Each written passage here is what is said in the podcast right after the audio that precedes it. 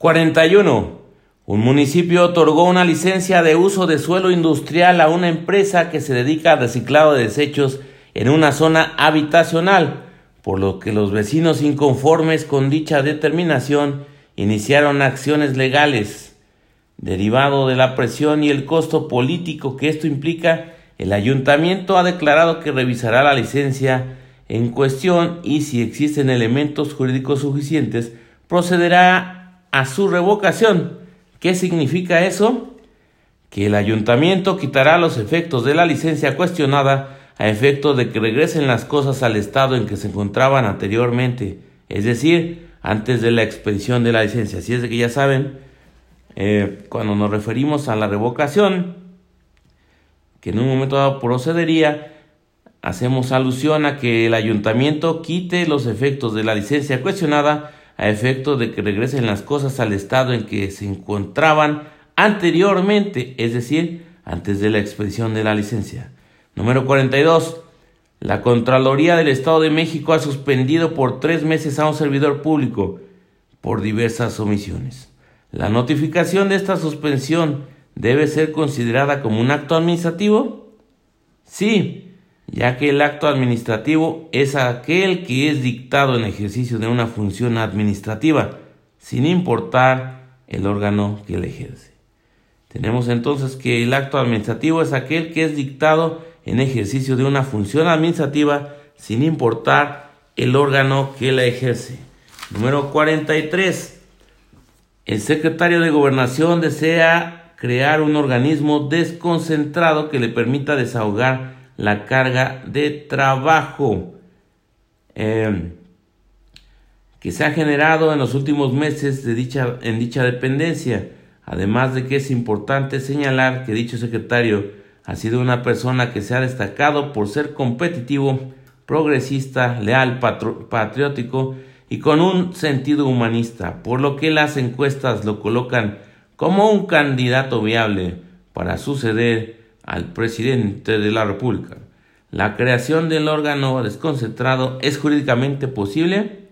No, ya que la creación de un órgano desconcentrado corresponde de forma exclusiva al presidente. Así es que ya saben, la creación de un órgano desconcentrado corresponde de forma exclusiva al presidente de la República. Número 44. La Secretaría de Educación desea contratar nuevos profesores que puedan impartir clases de educación básica en comunidades rurales pertenecientes a la Sierra Sur de Oaxaca. Sin embargo, surge la duda sobre quién debe firmar el contrato de dichas plazas laborales, por lo que lo consultan a usted, a efecto de que pueda orientarlos sobre este asunto. ¿Cuál sería su recomendación? La, recomendación que yo daría sería que el secretario de Educación debe ser el encargado de firmar dichos contratos, ya que es el titular de dicha dependencia y en consecuencia la responsabilidad de estos profesores y sus actividades recae primordialmente en esta secretaría. Número 45. El Instituto del Fondo Nacional de la Vivienda para los Trabajadores, Infonavit para los cuates, es una institución tripartita cuyos órganos de gobierno están integrados por representantes de los sectores de los trabajadores, empresarial y gobierno federal. Así es que ya saben, el Infonavit es una institución tripartita que tiene eh, composición por los representantes de los sectores de los trabajadores, empresarial y gobierno federal.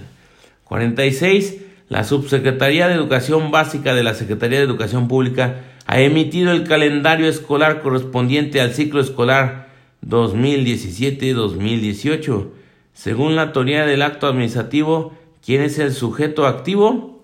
La Subsecretaría de Educación Básica. La Subsecretaría de Educación Básica es, de acuerdo a la teoría del acto administrativo, ¿quién es el sujeto activo. 47. Un ingeniero desea dirigir un escrito a la Secretaría de Salud, en la cual solicitará, entre otras cosas, las actividades y facultades que tiene el, titular de dicha Secretaría, eh, en donde tiene que presentar su escrito directamente en las oficinas administrativas que han sido autorizadas por la ley para cumplir con esa normatividad. Así es, Eh, la solicitud que se debe de efectuar en ese caso es directamente en las oficinas administrativas que han sido autorizadas por la ley para cumplir con esa actividad. Número 48. El alumbrado público de una plaza en el municipio X es un ejemplo de una actividad de mantenimiento conferida a un órgano municipal. Así es que ya saben, una actividad de mantenimiento conferida al órgano municipal es la cuestión del alumbrado público en una plaza. Número 49. Las autoridades administrativas para comprobar el cumplimiento de las disposiciones legales y reglamentarias podrán llevar a cabo visitas de verificación, mismas que podrán ser ordinarias y extraordinarias. Las primeras se efectuarán en días y horas hábiles y las segundas, que son las extraordinarias, en cualquier tiempo. Número 50. El titular de la Contraloría General del Estado de Veracruz recibió un oficio por parte del órgano interno de control de la Secretaría de Salud del Estado de Veracruz, sin hacer mención a algún fundamento legal. ¿Qué procede en este caso? Pues será procedente la nulidad del acto administrativo. La nulidad del acto administrativo es procedente cuando no hay ningún fundamento legal en estos casos. Número 51 el expedir copias certificadas de las constancias que obren en los archivos de las unidades administrativas a cargo de la Secretaría de Educación Pública previo pago de los derechos correspondientes debe ser considerado como un acto administrativo? No, ya que la característica esencial del acto administrativo es que el Estado, por medio de un órgano administrativo, debe emitir de forma espontánea y libre actos unilaterales de voluntad situación que no sucede en este caso. Ya saben, la característica esencial del acto administrativo es que el Estado, por medio de un órgano administrativo, debe emitir de forma espontánea y libre actos unilaterales de voluntad. Número 52. Un abogado desea iniciar un procedimiento administrativo en contra de una dependencia de la Administración Pública Federal por la negativa que recibió a una solicitud de concesión ¿Qué solicitó hace seis meses? ¿Qué legislación debe consultar? La Ley Federal de Procedimiento Administrativo. La Ley Federal de Procedimiento Administrativo es la que se debe consultar en estos casos. Número 53. El 13 de septiembre de 2019 se resolvió el expediente fulanito de tal entre la Secretaría de Comunicaciones y Transportes y Secreto, una empresa cualquiera. Sin embargo, el interesado afectado con la resolución desea recurrir esa decisión. ¿Qué recurso debe interponer? El recurso de revisión. Número 54. Algunos ordenamientos legales de naturaleza administrativa disponen la expedición eh, ejecutiva para prestar servicio público y licencias para el expendio de vinos y licores. Vámonos con la que sigue, dice, el Instituto Mexicano de Seguro Social es un ejemplo de un organismo descentralizado. El IMSS, pues, es un ejemplo de organismo descentralizado. Y vamos a la que sigue. De acuerdo con el marco jurídico aplicable de la Procuraduría Federal del Consumidor, Profeco, es posible realizar verificaciones a los establecimientos nacionales en todo lo relacionado con precios volumétricos electrónicos de calidad y seguridad. Precios volumétricos electrónicos de calidad y seguridad son las verificaciones que puede realizar Profeco. 57. En la aduana de la ciudad de Tijuana se le negó el acceso a un carguero con 3 toneladas de atún. Sin embargo, al acudir al juicio de amparo, la resolución que ha emitido el órgano colegiado ha sido en sentido negativo, por ser notoriamente improcedente, ya que el quejoso no agotó el principio consagrado en el artículo 73, fracción 15 de la ley de amparo. ¿Qué recurso debió promover en primer momento? El recurso de revisión. Para agotar el principio de definitividad, debió de promover el recurso de revisión. Siguiente, número 58 una secretaría de una dependencia interna del municipio X extravió diversos documentos públicos, los cuales iban a ser entregados a la Secretaría de Educación para poder adquirir diversos recursos materiales. ¿Qué sanción administrativa debería imponerse a esta funcionaria pública por el descuido que cometió?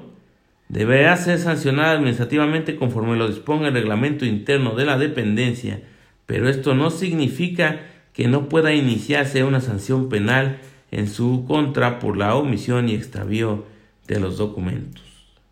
Aquí vemos entonces la independencia de jurisdicciones y dice que debe ser sancionada administrativamente conforme disponga el reglamento interno de la dependencia, pero eso no significa que no pueda iniciarse una acción penal en su contra por la omisión y extravío de dichos documentos en el caso de que una secretaria extravíe diversos documentos y es eh, funcionaria de una dependencia. Número 59. El gobierno del ayuntamiento X, ubicado en el Estado de México, desea cambiar la red de agua potable del municipio. Sin embargo, eh, el primer cínico señala que el ayuntamiento está imposibilitado jurídicamente para contratar empresas privadas para realizar este trabajo. ¿Es eso correcto? No, ya que el ayuntamiento sí tiene facultades jurídicas para poder contratar obra pública con empresas privadas. Así es de que ya saben, los ayuntamientos sí tienen facultades jurídicas para poder contratar obra pública con empresas privadas. Número 60. El presidente de México ha dado instrucciones urgentes al secretario de Salud para que a la brevedad el Seguro Social tenga abastecimiento suficiente para vacunar a 5 millones de niños en el país. ¿A qué dependencia debe acudir el secretario para realizar la licitación correspondiente? a la Secretaría de Economía. A la Secretaría de Economía debe de acudir el secretario eh, de Gobierno, que en este caso es el de Salud, respectivo para poder garantizar, en este caso, una licitación correspondiente por el medicamento. Y sin más, por el momento se despide tu amigo Nomo desde el lugar en donde seguimos analizando diversas cuestiones de derecho conforme al Ceneval en el nivel licenciatura.